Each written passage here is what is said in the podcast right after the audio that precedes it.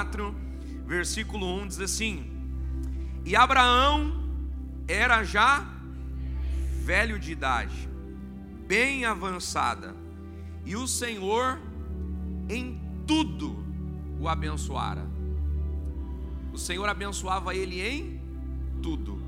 Estende a mão para alguém que está do seu lado aí para profetizar, diga assim: Deus vai te abençoar em tudo. A bênção de Deus não é parcial. A bênção de Deus, ela é sim condicional, mas ela não é parcial para aquele que vive a palavra de Deus. Então nós aprendemos aqui em um versículo apenas. O Senhor abençoava Abraão em tudo. Quem lembra da promessa de Deus para a família de Abraão?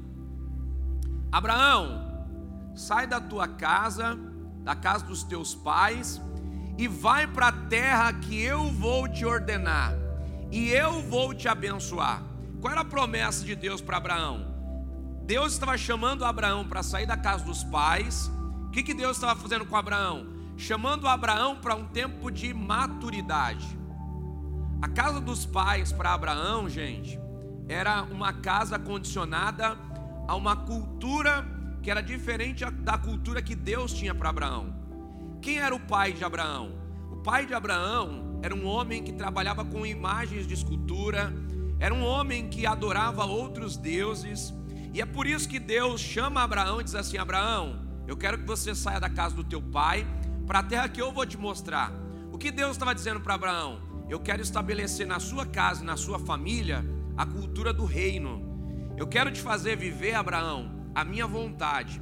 E a partir de você, eu vou estabelecer na terra uma nova nação. Uma nação que vai ser abençoada, uma nação que vai ser protegida e uma nação que vai viver o favor do céu sobre a sua vida, porque eu tenho uma promessa a vocês. Deus, quando chama Abraão, fala para Abraão: Abraão, sai da sua tenda, olha para os céus. O que você está vendo aí, Abraão? As estrelas. Conta as estrelas para mim. Abraão era capaz de contar as estrelas?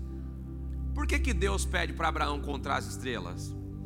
Porque Deus está dizendo para Abraão: Abraão, aquilo que os teus olhos estão contemplando, aquilo que você está vendo, está ligado e atrelado à grandeza da minha criação. Tentar contar as estrelas está atrelado à incapacidade humana, está atrelado ao limite do que o homem pode fazer. Agora, eu quero que você entenda uma coisa: aquilo que eu vou fazer na sua vida está muito além daquilo que você mesmo pode fazer com a sua própria força, com a sua própria mão e com a sua própria capacidade. Percebeu o que está acontecendo nos céus, Abraão? Percebi. Então agora, olha para a areia. Olha para o que você está vendo aqui, Abraão. Estou vendo, Senhor. Que, que o Senhor quer falar comigo? Tenta contar os grãos de areia.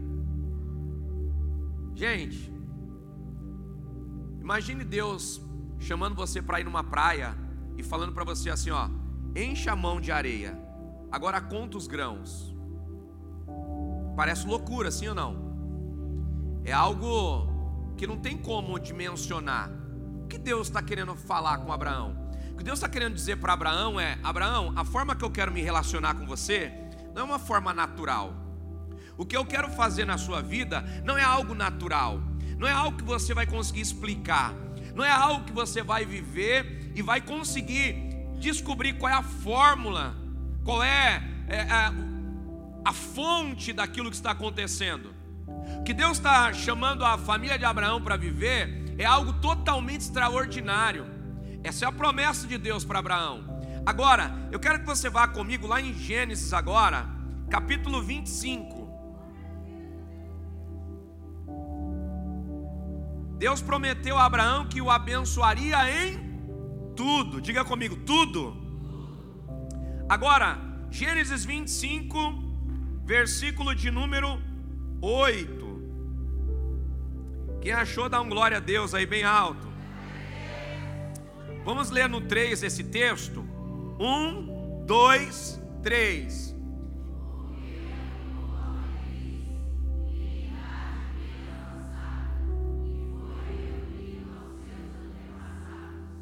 Amém? Então, Abraão morreu já bem velhinho, idade avançada, centenas de anos. E Deus o abençoou em tudo. E ele foi enterrado aonde? Junto dos seus antepassados. Pastor, o que o senhor está querendo dizer com isso? Eu estou querendo te dizer, querido, que a promessa de Deus nunca falha. O que Deus promete sempre acontece. Deus disse a Abraão que faria o que com ele? Que o abençoaria. E o que Gênesis 25 está dizendo? Que Abraão morreu já velho, mas morreu totalmente suprido tudo que Deus havia dito que faria na sua casa e na sua família. Agora, vai lá para o versículo 17 do capítulo 25. Quero ler só um versículo também com vocês e a gente fecha. Aqui nós estamos falando do filho de Abraão, Ismael, primeiro filho de Abraão. Olha o que diz o texto: Estes são os anos de vida de Ismael, 137 anos, e ele expirou, morrendo, e foi congregado ao seu povo. Pastor, o que tem a ver esses dois textos? Esses dois textos, irmãos, nos ensinam muito, porque o primeiro texto que nós lemos fala da vida de Abraão, aquele que recebeu a promessa, morrendo velho, totalmente abençoado e vivendo todas as promessas de Deus para a sua vida. E o último versículo fala da história do filho de Abraão, que viveu pouco, e não viveu tão abençoado como o pai. A pergunta é: por quê? Por que, que Abraão viveu a totalidade de Deus e os seus filhos não estão vivendo a totalidade de Deus? Por alguns princípios quebrados. Então nós precisamos entender uma coisa importante. Todas as vezes que nós priorizamos o que Deus quer fazer na nossa vida, nós vamos ter garantias na nossa vida. E todas as vezes que nós escolhemos viver baseado nas nossas próprias escolhas, nós podemos sim ter a bênção de Deus, mas uma bênção parcial, não uma bênção total sobre a nossa vida. Me ajuda a pregar aí, olha para esse irmão lindo, para essa irmã linda que está do seu lado e faz uma pergunta para ele ou para ela. Fala assim: qual é a vida que você quer viver? Vira para o outro lado para não parecer pessoal Pergunta para essa pessoa linda: qual é o tipo de vida que você quer viver? A vida de Deus ou a sua vida? Aquilo que Deus tem para você ou aquilo que você quer escolher para você? Isso é escolha. Gente, olha que coisa interessante. Abraão foi chamado por Deus para viver debaixo da dependência dele. Abraão foi chamado por Deus para um tempo onde ele iria provar do favor de Deus em tudo. Olha que coisa interessante, quando Deus chama Abraão, Deus chama Abraão e cumpre tudo que prometeu para ele. Onde começa o cumprimento da palavra de Deus na vida de Abraão? Primeiro, Abraão tem uma esposa que não pode dar à luz. E o primeiro milagre na vida da família de Abraão é que Deus abre a madre da esposa de Abraão, de Sara, Sara era uma mulher estéril, ela não podia gerar. E o primeiro milagre que acontece na vida de Abraão é Deus dar a Sara a capacidade de gerar. Deus está dizendo para Abraão: Abraão, sabe por que eu te prometi uma descendência grande? Porque aquilo que eu te prometi não é compatível com a vida que você tem. Então você precisa escolher se você caminha pela palavra que eu te dou ou pela realidade que você tem. Pastor, o que o senhor quer dizer? Eu quero te dizer algo importante, meu irmão. Quando você entra na casa de Deus, quando você vem a um domingo como esse, ouvir a palavra, Deus vai falar com você de realidades que estão distantes da sua vida. Porque se Deus condicionar a palavra dele, o que ele quer liberar para a sua vida, ao que você pode fazer, ao que dá para você viver, então o Deus que você serve é um Deus limitado.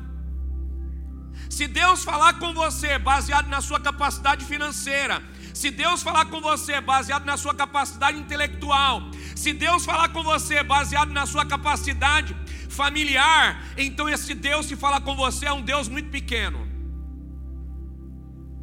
Se esse Deus se relacionar com você pela forma que você entende, então Ele está criando em você alguém limitado da capacidade de pensar e de evoluir. Deus sempre vai nos levar para uma realidade que nós não dominamos. Deus sempre vai nos levar para uma realidade onde nós vamos ter que decidir se nós nos apegamos ao que recebemos dele ou se nós nos apegamos a todas as limitações financeiras, intelectuais e sociais que nós temos.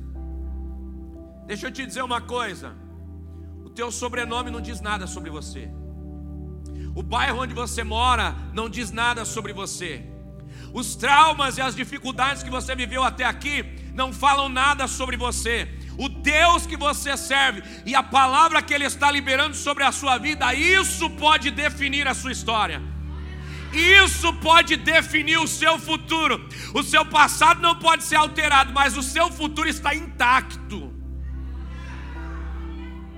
E é aquilo que você escolhe aceitar para a sua vida que determina como vai ser o seu futuro.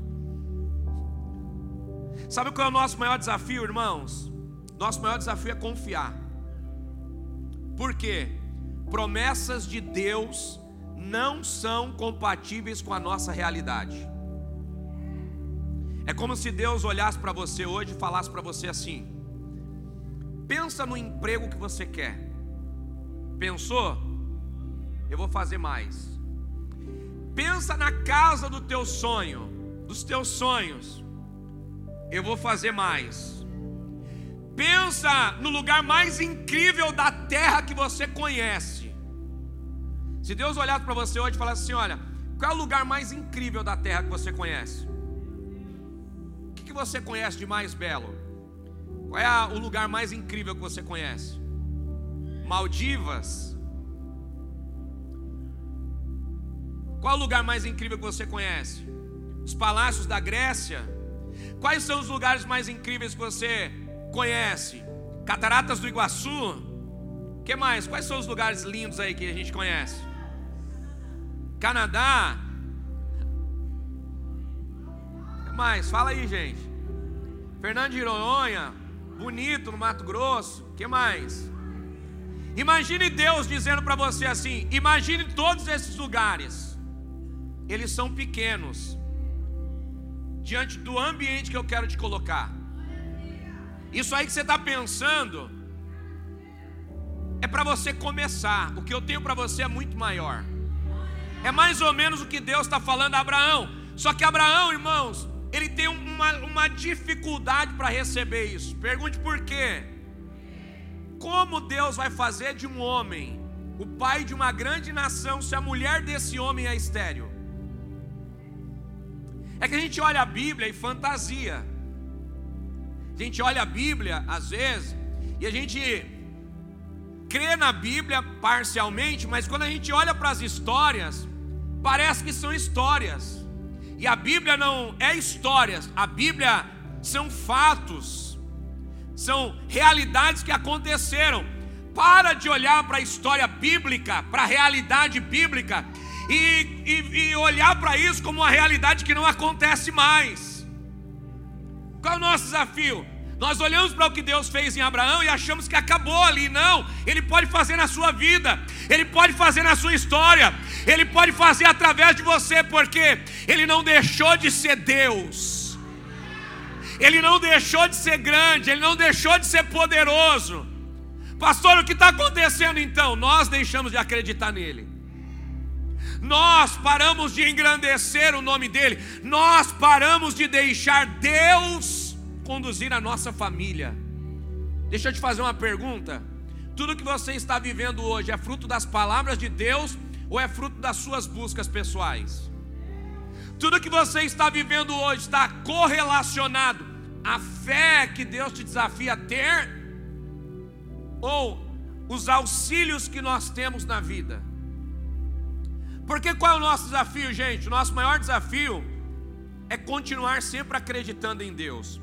Porque a cada nível que você vai subindo de vida, a cada novo relacionamento que você vai fazendo, seja na vida social, na vida financeira, na vida empresarial, você vai tendo mais possibilidades de trazer para você pessoas e coisas que podem favorecer e facilitar o seu caminho. Você começa a se conectar com muitas pessoas. Automaticamente, quando você se conecta com muitas pessoas, você aumenta o seu leque de possibilidades. Você aumenta também o seu risco de erro. Por quê? Porque você tem muito para escolher. E escolha errada, vida errada. Alguém que está limitado a escolhas vai viver poucas opções. Agora, qual é o nosso maior desafio? O nosso maior desafio não é escolher o que é bom para a nossa vida, é escolher o que é propósito de Deus para a nossa vida. Porque o que é propósito de Deus para a nossa vida vai trazer para a nossa vida o favor dos céus. Está conseguindo entender isso? É aqui que eu quero começar a pregar. Olha que coisa interessante. Primeiro milagre na vida de Abraão, então, começa com Deus abrindo o ventre da sua esposa. Deus dá para ele provisão, Deus torna ele um homem poderoso. Só que qual que é a grande questão que eu quero te fazer enxergar nessa mensagem dessa manhã? Primeiro, no que diz respeito a Deus, tudo que Deus falou aconteceu. Deus falou: Abraão, eu vou te abençoar. Deus abençoou Abraão, sim ou não? Deus disse que a descendência de Abraão seria uma descendência enorme. Deus fez isso? Diga comigo, sim. Deus disse que ia prosperar Abraão. Deus prosperou Abraão? O que Deus fala acontece. Ponto. Isso é indiscutível, amém? Agora, vamos olhar para a vida de Abraão, gente, e vamos perceber que as maiores dificuldades que Abraão está vivendo e as maiores consequências que estão acontecendo na vida de Abraão estão acontecendo por quê? Porque Deus prometeu e Abraão tentou dar um jeitinho naquilo que Deus lhe prometeu. Então, primeira, primeiro grande problema na vida de Abraão: Deus disse Abraão, eu vou fazer da tua descendência uma grande descendência. O que, que Abraão fez? Espera aí. Deus falou que eu vou ser pai de uma grande nação. Minha esposa não pode gerar. O que será que Deus está querendo de mim? Aí vem Sara e diz assim: Abraão, Deus falou que nós vamos ser pais de uma grande nação. Eu não posso dar a luz.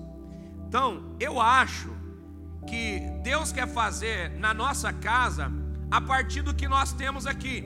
Eu tenho uma escrava egípcia, faz o seguinte: se deita com ela porque ela pode dar filhos, e como ela é minha escrava, ela não tem poder de escolha. Ela vai gerar um filho e vai ter que me dar, e esse filho é o começo daquilo que Deus prometeu. Abraão, ouvindo isso, o que, que ele faz? Ele aceita, ele recebe isso, porque o que Deus prometeu e a sugestão de Sara estão parecendo que estão se encaixando, sim ou não? Pensa com a cabeça de Abraão. Os homens, não pensa com a cabeça de homem, não, tá? Pensa com a cabeça de Abraão, porque com a cabeça de homem é como se você estivesse pensando assim: sua esposa tem uma amiga e fala para você assim: pode se deitar com a minha amiga porque eu estou deixando. Você tem homem que não ia pensar duas vezes. Cuidado com a cabeça de homem, que a cabeça de homem pode te prejudicar, viu? Porque nem tudo que você tem concessão para fazer abençoa a sua vida. E você mais preciso.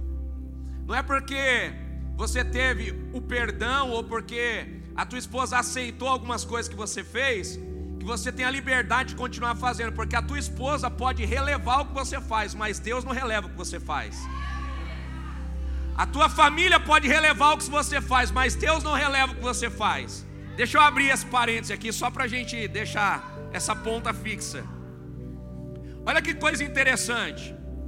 O que Deus disse e o que Sara está dizendo estão se conectando, sim ou não? Aí que está o problema. Porque todas as vezes que Deus fala, vai ter alguém que quer atrapalhar o que Deus fala. Pergunte quem?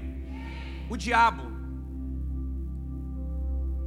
O diabo é especialista em pegar o que Deus quer fazer e colocar algo bem parecido perto.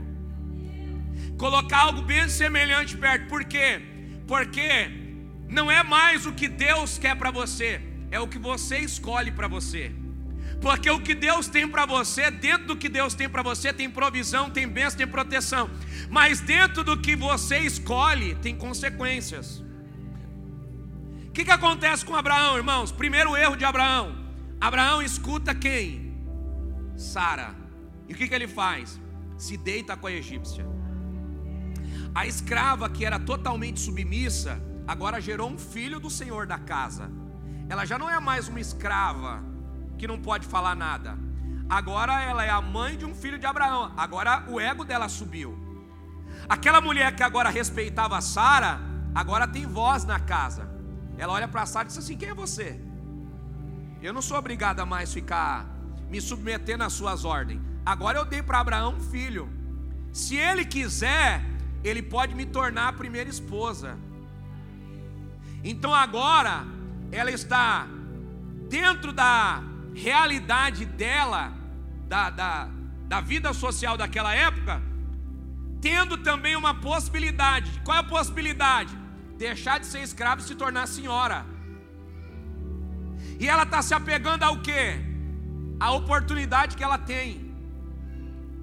Ela está errada? Ela está se apegando à realidade que ela tem. Ela foi obrigada a se deitar com Abraão. Só que agora ela tem uma possibilidade de vida. Ela pode escolher o que ela quer agora. Ela não é obrigada a mais ser escrava. Ela não é obrigada a mais se condicionar, senhora. Agora ela pode ter voz. E agora ela pode ter uma oportunidade de deixar de ser escrava para ser senhora. Você acha que ela vai se apegar ao quê? Ela vai querer ser senhora. E tudo bem. O erro não é dela. Porque se nós olharmos para Agar, por que, que nós vemos Deus tendo misericórdia de Agar? Quando Agar é expulsa da casa de Abraão, com o menino Ismael pequeno, porque quando Abraão decide se deitar com Agar, ele gera o primeiro filho. Só que agora Sara, sendo a mulher que Abraão ama, começa a manipular ele, dizer para ele: Abraão, você vai ter que escolher agora, ou você fica com a escrava e o filho dela, ou você fica comigo. O que, que Abraão fez? Eu ia falar uma palavra aqui, mas. Abraão, como alguém que não sabe suportar pressão, agora mais uma vez está sendo guiado por quem? E aí o que, que ele faz? Primeiro erro de paternidade que ele comete. Ele não pensa no filho, ele pensa na pais que estão aqui, homens que estão aqui. Cuidado com as suas escolhas, porque você tem uma responsabilidade com a sua esposa, mas você também tem uma responsabilidade com os seus filhos. Você tem uma responsabilidade com a sua companheira, mas você também tem uma responsabilidade com os teus filhos. Cuidado. Cuidado por quê? Porque nós temos uma geração que está vivendo o que está vivendo, por quê? Porque os homens não foram homens. Porque os homens não cuidaram daquilo que geraram. E hoje nós temos uma geração que está sofrendo. Por quê? Porque muitos homens não levaram a sério a sua responsabilidade de pais. Olha só que coisa interessante. Abraão faz o que? Ele decide ouvir Sara mais uma vez. O que, que ele faz com a escrava? Expulsa ela de casa, com pão e água só. Pensa aí se Abraão não foi um canalha.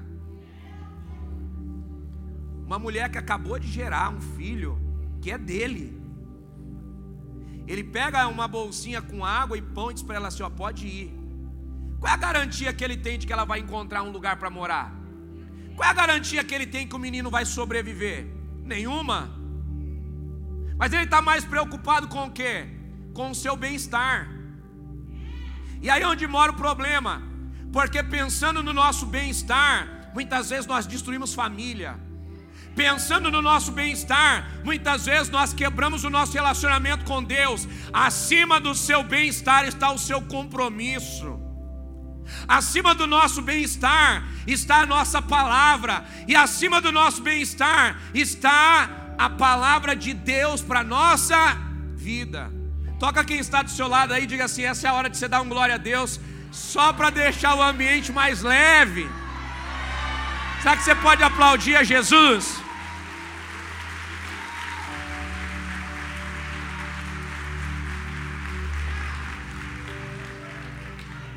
Quantos estão entendendo? Então, primeiro grande erro de Abraão, ele comete o erro em casa e agora está multiplicando esse erro. O erro começou quando ele se deita com a escrava, e agora, para consertar um erro, ele comete um erro maior. Qual é o erro maior? Liberar a escrava e o filho. Só que olha que coisa interessante, irmãos, é aqui que entra a grandeza de Deus. Quem errou? Diga comigo, Abraão. Mas olha o amor de Deus. Agar sai de casa com o menino no braço, com a comida que tem e começa a andar pelo deserto. Ela não consegue achar o caminho, não consegue encontrar um lugar para ir. E aí acaba a comida e acaba a água. Desesperada, sem saber o que fazer.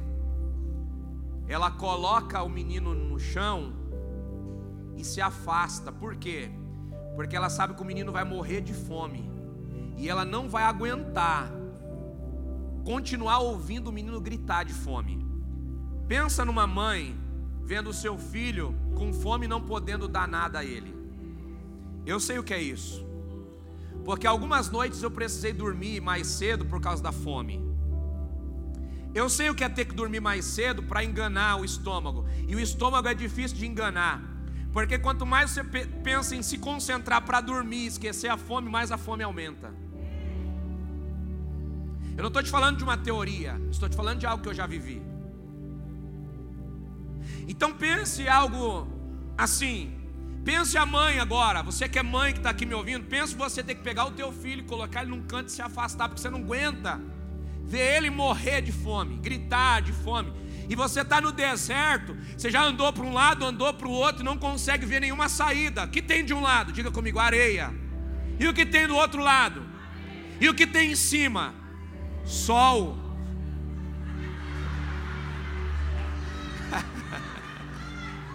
Se tiver areia por cima, complica, né?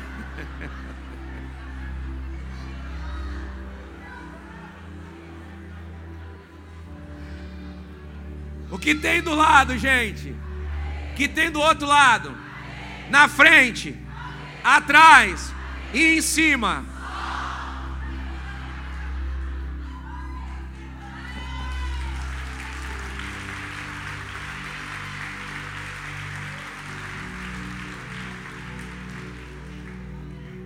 Aí Agar vai lá, coloca o menino e se afasta. Quem aparece?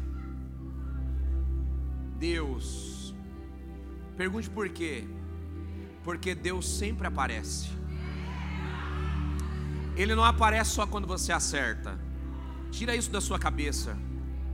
Para de condicionar o seu Deus a ser um Deus oportunista, que só fala com você quando você acerta, que só te apoia quando você faz tudo certinho. Ele também te socorre quando você erra. Ele também estende a mão quando você comete um erro. Por quê? Porque Ele é Pai. Ele te celebra quando você obedece Ele, mas quando você falha, Ele também vem. Ele te celebra quando você faz tudo certo, mas quando você faz tudo errado, Ele também está disposto a te ajudar. Esse é o Deus que nós servimos. Sabe por que estamos aqui, irmãos? Nós estamos aqui porque somos super crentes. Nós estamos aqui porque somos super funcionais e pessoas extremamente obedientes. Estamos aqui porque temos um Pai misericordioso. Nunca se esqueça disso. O que, que eu quero que você entenda? O Deus que você serve é um Deus de oportunidades. Não importa quantos erros você cometeu na sua família, importa é saber se você quer daqui para frente consertar as coisas. Importa saber se você quer daqui para frente fazer novas escolhas. Importa se você quer daqui para frente deixar a sua vida ser conduzida pela escolha de Deus, não pela sua escolha, porque você já entendeu e já percebeu que se você escolher, você tem grandes possibilidades de errar. Talvez você já errou no primeiro relacionamento e não dá para mudar isso. Talvez você já errou sendo pai e não dá para mudar isso. Talvez você já errou sendo esposa e não dá para mudar isso. Talvez você já errou sendo, já erramos sendo amigos e amigas. Não dá para mudar isso. O erro não pode ser alterado. Vai vir consequências. Mas nós podemos mudar as próximas escolhas. Nós podemos tomar novas decisões, decisões mais coerentes, decisões mais equilibradas. Não mais as nossas vontades, mas as vontades de Deus. Entenda uma coisa, querido. Olha para suas escolhas e quantas coisas você já escolheu baseado no que você estava sentindo, no que você estava querendo e deu certo. Não é melhor se apegar à escolha de Deus? Agora, se nós sabemos disso, por que é tão difícil fazer isso? Porque entre o que Deus nos fala, existe alguém que sempre quer colocar uma vírgula no que Deus fala e preparar um cenário quase que ideal para nos enganar na vontade de Deus para a nossa vida. Primeiro erro de Abraão: Abraão erra na sua paternidade. E aí nós vemos a misericórdia de Deus. Deus aparece no deserto, irmãos, e diz para Agar: Agar, eu ouvi o choro do menino. Sabe o que Deus está dizendo para Agar? Não é só você que está sofrendo com o choro do menino, eu também, porque eu ouvi o choro do menino. Olha para quem está do seu lado e diga assim: Deus que está no céu também ouve a sua dor. Aonde ele está? No seu alto e sublime trono. E onde os ouvidos dele estão? Na terra, para contemplar a minha e a sua dor. Ele é alguém que se preocupa com a nossa dor. Ele é alguém que se preocupa com o nosso sofrimento. O que Deus tinha a ver com isso? Nada. Mas ele ouviu o menino chorar. Ele aparece para a mãe e diz assim: Agar, eu vi você deixando o menino lá. Eu ouvi o choro dele. Volta lá, pega o menino. Quando Agar obedece Deus, que ela vai lá e pega o menino, o que, que acontece? Aparece um, um lago com água. Deus fala: bebe. Deus dá para ela água e comida. E sabe qual é a ordem de Deus? Volta e se humilha debaixo da tua senhora. Sabe por quê? Porque independente da dificuldade que nós estamos vivendo, Deus nunca vai nos ensinar a quebrar princípios. Sabe qual é o nosso maior erro?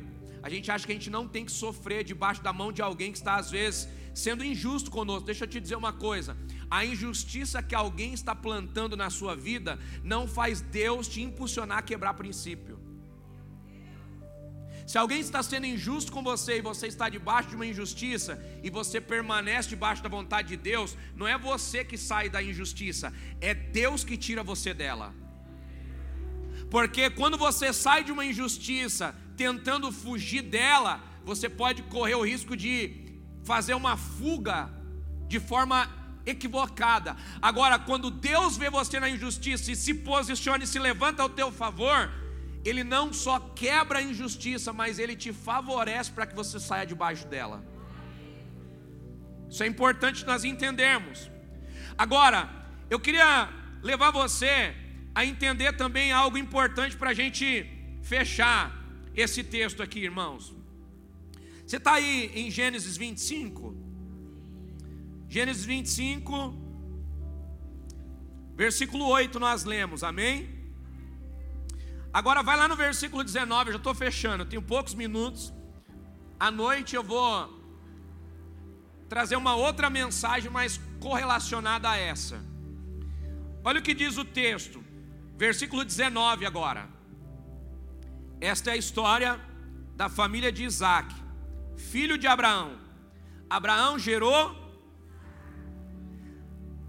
ao qual aos 40 anos se casou com Rebeca filho de Betuel, o arameu de Padarã, irmão de Labão, também arameu. Isaac orou ao Senhor em favor de sua mulher, porque ela era o que? Então olha só, o mesmo sofrimento que o pai teve, o filho está tendo. Só que olha a diferença. O pai se equivocou e procurou uma escrava. E o filho?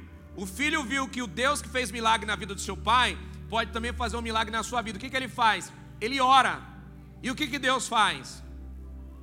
Olha para quem está do seu lado e diga assim: os milagres que nós vemos e ouvimos servem para gerar na nossa vida fé, para que a gente possa orar e resolver as coisas. Não haja pelo caminho mais fácil, aprenda a orar para resolver as coisas. A sua família precisa ser guiada debaixo de oração. A sua casa precisa ser governada debaixo de oração. As suas ações precisam ser feitas debaixo de oração. Não é debaixo de facilidade, não é debaixo do que parece ser melhor, é debaixo de oração. E olha que coisa interessante, gente. Aí nós vemos aqui Isaac cometendo um acerto. E Deus faz o que com ele? Abençoa. Toca no, no ventre da esposa, dá para ele filhos. Abençoa ele, porque Deus sempre cumpre o que promete. Deus é bom, irmãos, ele sempre vai fazer a parte dele. Agora, olha só que coisa interessante. Vai lá no versículo de número 24. Ao chegar a época de dar à luz, confirmou-se que havia gêmeos em seu ventre. O primeiro a sair era ruivo, e todo o seu corpo era como um manto de pelos. Por isso deram-lhe o nome de Esaú. E depois saiu seu irmão, com a mão agarrada ao calcanhar de Esaú, pelo que deram o nome de Jacó. Versículo 27. Os meninos cresceram Esaú tornou-se o que?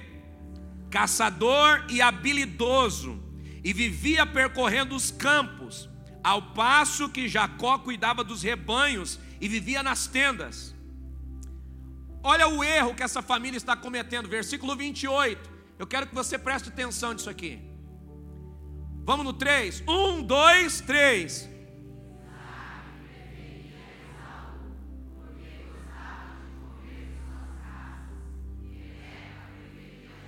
Diga para quem está do seu lado: divisão na casa. O pai ama um filho, pergunte por quê? Porque parece com ele. Quem é Isaac? Isaac é caçador. Aí o filho se torna caçador, o que, que ele faz? Esse é o meu garoto. E o Jacó? O Jacó parece com a mãe. Só que, como quem manda na casa é o homem naquela época, dominantemente, Jacó vai ser favorecido ou penalizado? Diga para quem está do seu lado: aprenda a ser imparcial na sua casa. Pastor, como é que eu faço isso? Simples, ouça a palavra. Simples, ore. Olha que coisa interessante, queria dizer aqui que eu fecho essa mensagem. O que está acontecendo na casa de Isaac? Um erro diferente do erro que aconteceu na casa do, do seu pai Abraão. Abraão errou porque ele não orava para fazer as coisas, ele entendia as coisas pela sugestão de, de sua esposa. Isaac já ora para decidir, só que depois de Deus fazer o que ele quer, ele para de consultar a Deus e ele começa a agir pelos seus sentimentos e pelas suas vontades. E aí ele começa a fazer o que? Começa a dividir a sua própria casa, começa a criar no ambiente familiar um ambiente de disputa, porque o problema de Jacó e Esaú começa com Isaac e Rebeca. Por que, que os filhos estão brigando entre eles? Porque os pais já dividem o amor. E aí eles estão fazendo os filhos entrarem em batalhas. Porque eles não sabem governar a casa. E aqui eu fecho a mensagem trazendo algumas coisas práticas para a gente orar juntos. Primeiro, eu quero que você declare isso com toda a tua força. A minha casa precisa ter um sacerdote. A nossa casa precisa ter um sacerdote. Homens que estão aqui me ouvindo pregar, entenda uma coisa. Você precisa ser um sacerdote da sua casa. Qual é o papel do sacerdote? O sacerdote ouve Deus e guia a esposa e filhos. Entenda uma coisa, querido: se você ouve mais a tua esposa do que você ouve Deus, você vai errar e vai fazer a tua esposa errar. Agora, se você ouve Deus, você vai ter a capacidade de conduzir a tua esposa e a tua casa debaixo do favor de Deus. E deixa eu deixar um parêntese aqui aberto, eu não estou falando de discurso machista, não. Eu estou querendo dizer que, como sacerdote, você precisa ter autoridade e sensibilidade. Pergunte por quê? Porque a autoridade vai ser para você ouvir a Deus, e a sensibilidade para você ouvir a esposa. Porque Deus vai te guiar mas o Deus que te guia te deu uma esposa para que ela perceba o que você não percebe. Então não tem a ver com decidir sozinho, tem a ver com ser sensível para ouvir a esposa, mas ser sensível para ouvir a voz de Deus e ter a autoridade para entender que você precisa ouvir a Deus e alinhar aquilo que você ouve da tua esposa. Isso é o que Deus quer para nossa casa. Deixa eu te dizer uma coisa, homem que está aqui me ouvindo pregar. Tem coisas que você jamais vai ser capaz de perceber. Pergunte por quê? Porque você é um ser racional. Você age pelo que você vê, você não age pelo que você sente. É por isso que Deus colocou uma esposa do nosso lado, porque a esposa não é racional, ela é movida pelo sentimental. E porque ela é movida pelo sentimental, ela pega detalhes que você não pega. Eu sempre uso esse exemplo. Você está fechando um negócio, você está focado em que o negócio dê certo. E a esposa, ela está percebendo os detalhes do negócio.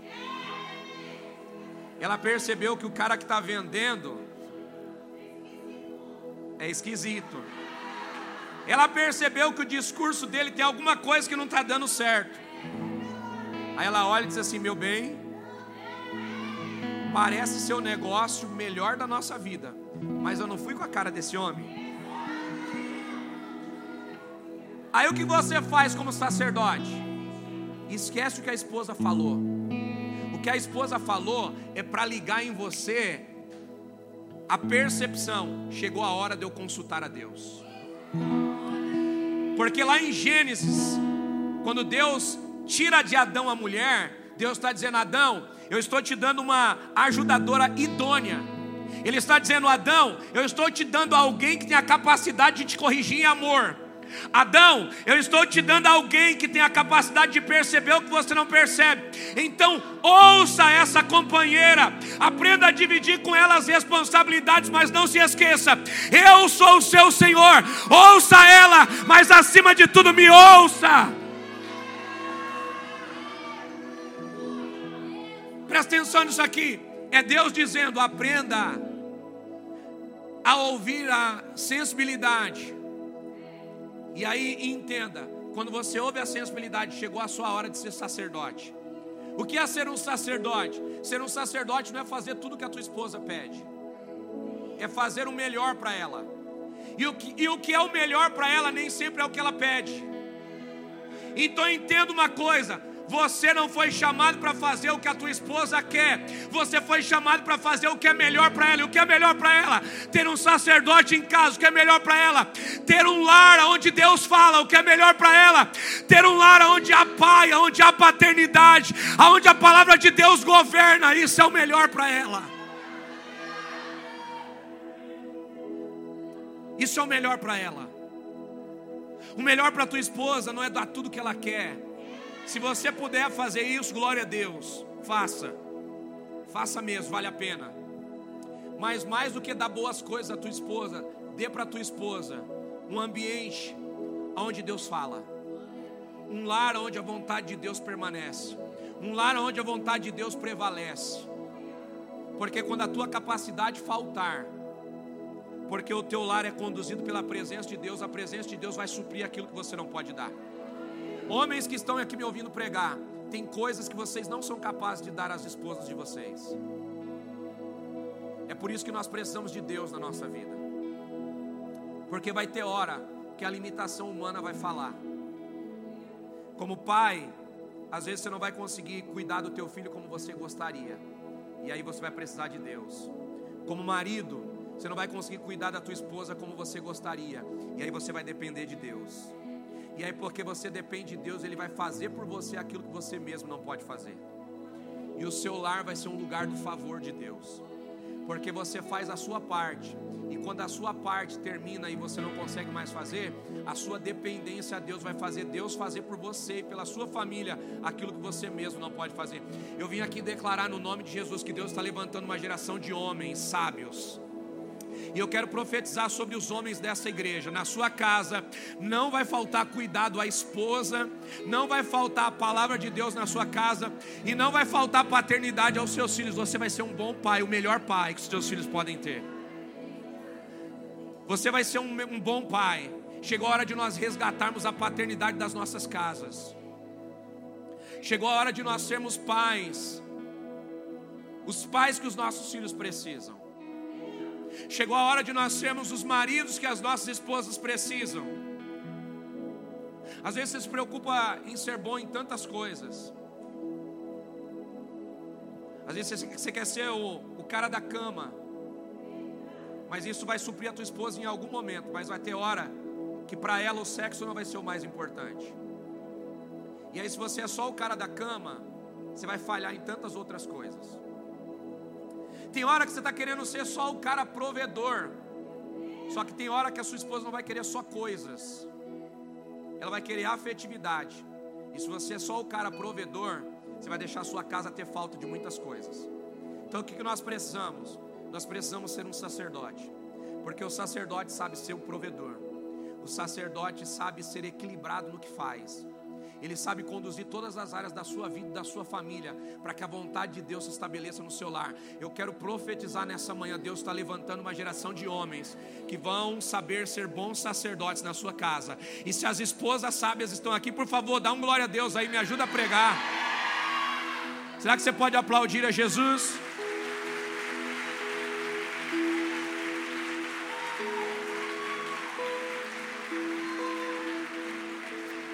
Eu já estou fechando. Diga assim: a minha casa precisa de uma mulher sábia. A nossa casa precisa de uma mulher sábia. Uma mulher sábia é uma mulher que faz o seu marido buscar a Deus. Uma mulher sábia é uma mulher que se relaciona com Deus e porque se relaciona com Deus consegue ajudar a sua casa a estar na plenitude. Seja apoiadora e não opositora. Você pode repetir comigo? Preciso ser apoiadora e não opositora. Seja uma apoiadora. Apoie seu marido nos desafios que ele tem do dia a dia. Apoie ele quando ele precisar ser um melhor pai. Chame ele na hora certa, numa conversa e no ambiente certo. E diga para ele: você está falhando na sua paternidade. Você não está sendo o pai que os nossos filhos precisam ter. Eu estou te falando isso porque eu te amo, mas eu preciso falar aquilo que outras pessoas não têm coragem de falar para você. E quando você fala em sabedoria, a sua responsabilidade termina. Porque se o seu marido errar por não te ouvir, Deus não vai imputar em você nenhum peso. Deus vai cobrar somente dele, porque você foi sábia mas ele não conseguiu ser conduzido pela sabedoria que você teve. Então Deus vai tratar com ele. E o seu papel de esposa vai ficar preservado em Deus. E a sua casa não vai sofrer por causa dos erros do seu marido. Então diga comigo: eu preciso ser uma apoiadora. O que eu preciso ser? Eu preciso ser uma mãe mais de destino do que de proteção. Como mães, eu sei que vocês são leoas, e eu queria um forte aplauso às mães que estão aqui nessa manhã. Aplaude as mães, elas são incríveis.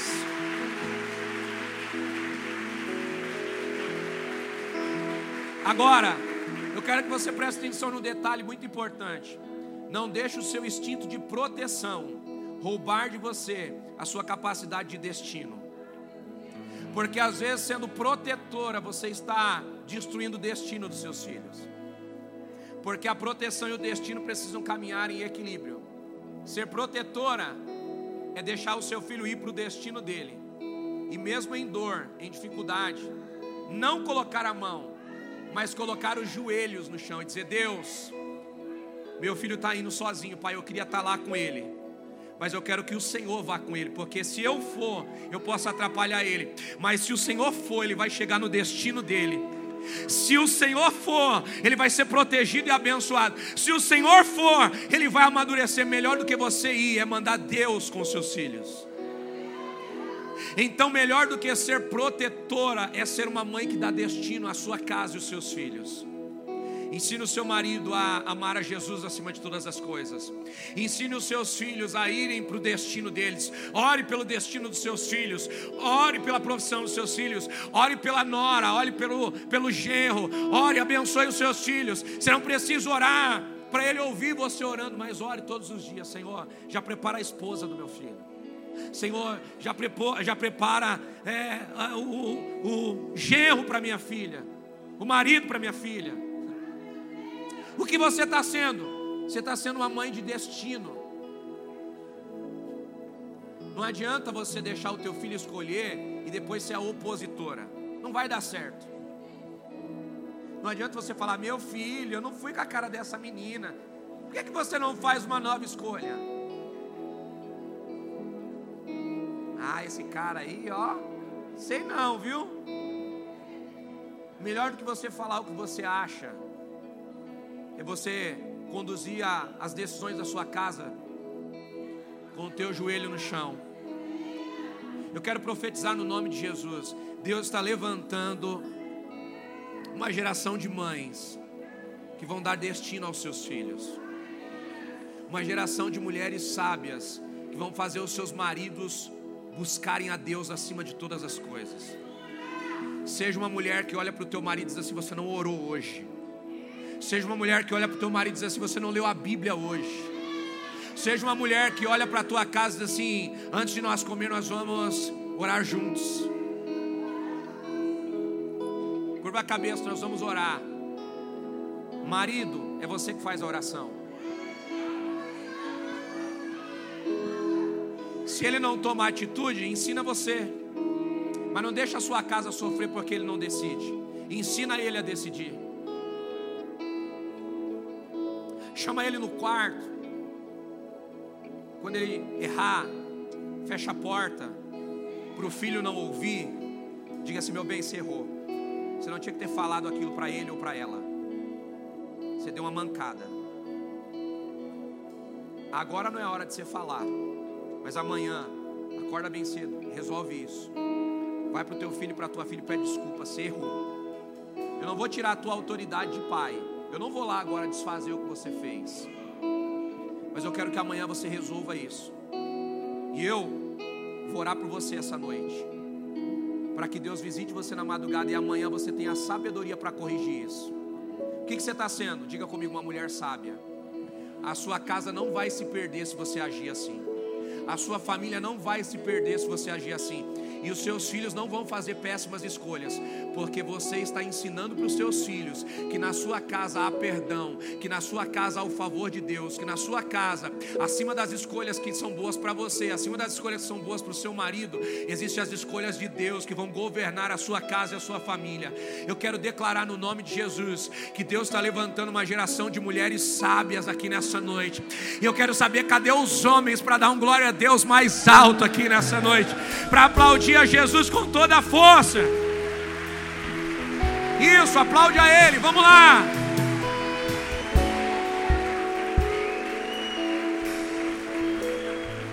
Diga comigo, a minha casa precisa de um sacerdote. Diga assim: a minha casa precisa de uma mulher sábia. A minha casa precisa de perdão. Deixa eu te dizer uma coisa: se não houver perdão, a amargura se torna padrão. Não deixa a amargura se tornar o padrão da sua casa, da sua família. Não deixa a falta de perdão transformar o seu lar em um lar amargurado. Não deixe a sua falta de perdão destruir o ambiente familiar que você precisa construir. Sabe o que Deus está falando conosco nessa noite? Chegou a hora de perdoar e recomeçar. Perdoar não é esquecer. Perdoar é decidir. Eu não vou deixar o erro do passado que já me fez sofrer no passado, que está me fazendo sofrer no presente, atrapalhar o meu futuro. Chega! Esse erro já custou meu passado. Esse erro já custou meu presente, mas esse erro não vai comprometer o meu futuro. Chegou a hora de perdoar. Não adianta você continuar com o teu marido sem perdoar o que ele fez. Não adianta você continuar com a tua esposa sem perdoar o que ela fez. Chegou a hora de perdoar e recomeçar. Chegou a hora de perdoar e recomeçar. Chegou a hora de começar. Ah, pastor, eu não consigo. É por isso que você precisa de Deus.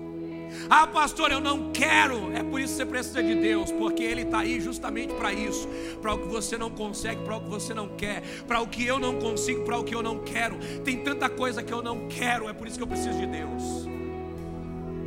Tem tantas coisas que eu não consigo, e é por isso que eu preciso de Deus. Eu estou diante de alguns dilemas, irmãos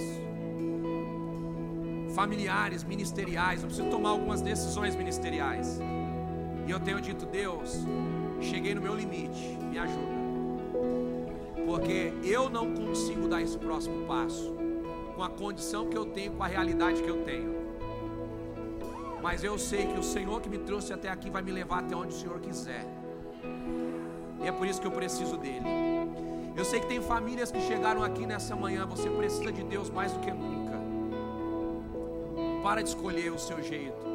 Para de fazer como você quer. Chegou a hora de deixar Deus ser o centro da sua casa, da sua família. Pastor, o que eu preciso? Você precisa perdoar. Não dá mais para você viver carregando esse sentimento. Limpa teu coração.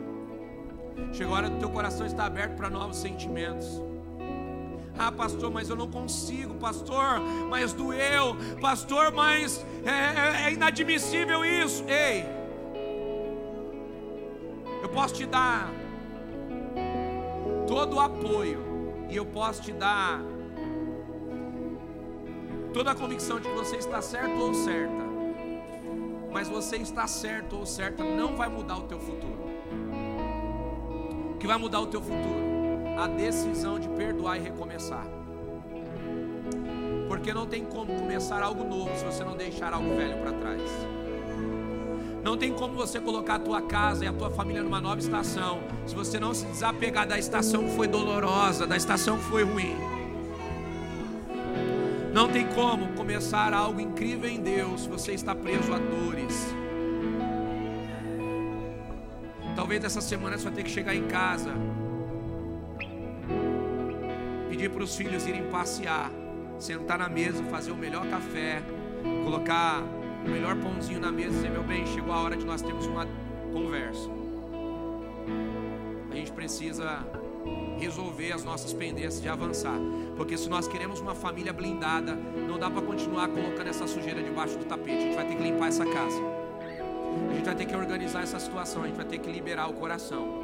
Para que Deus possa entrar. Diga comigo: a minha casa precisa de perdão.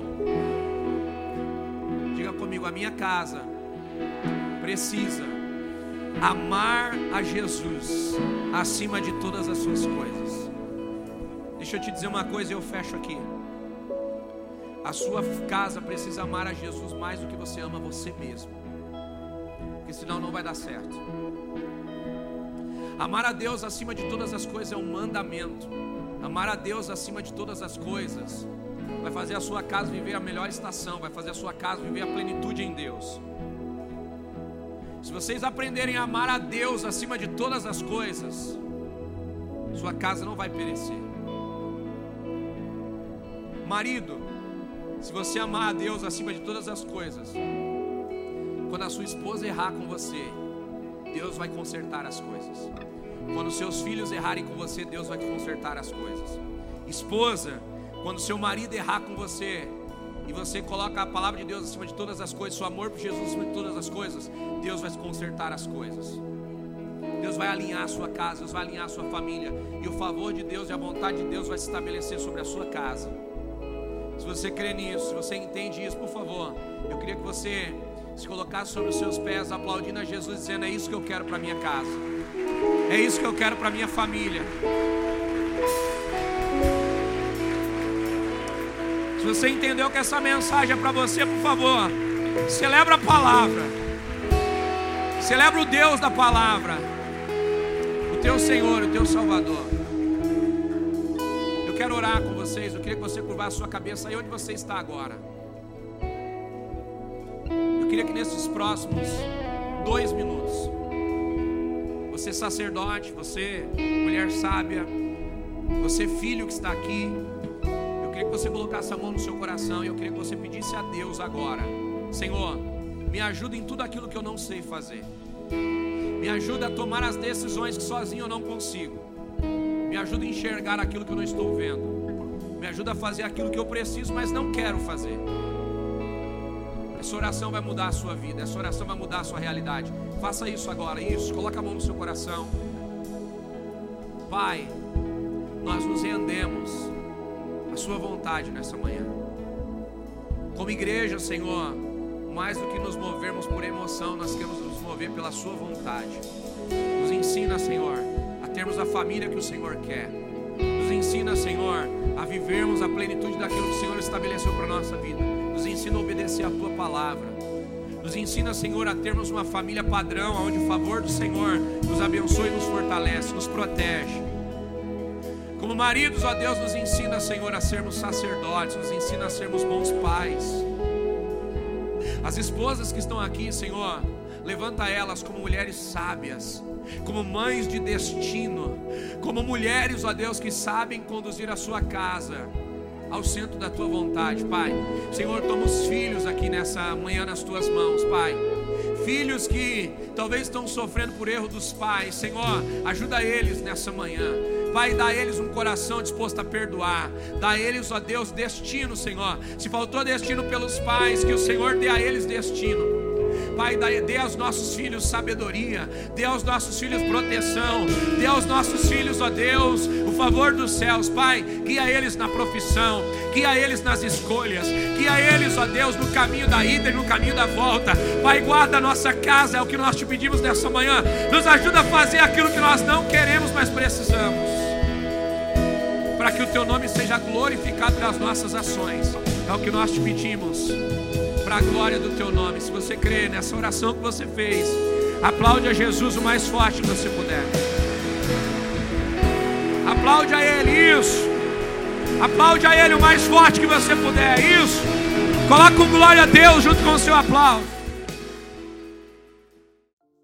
Olá, muito obrigado por ter nos acompanhado até aqui. Siga o nosso perfil aqui no Spotify caso você ainda não nos siga. Ative as notificações também para não perder nenhum dos nossos podcasts. Aproveite e compartilhe esse episódio com alguém. Nos ajude a edificar a vida de cada vez mais pessoas.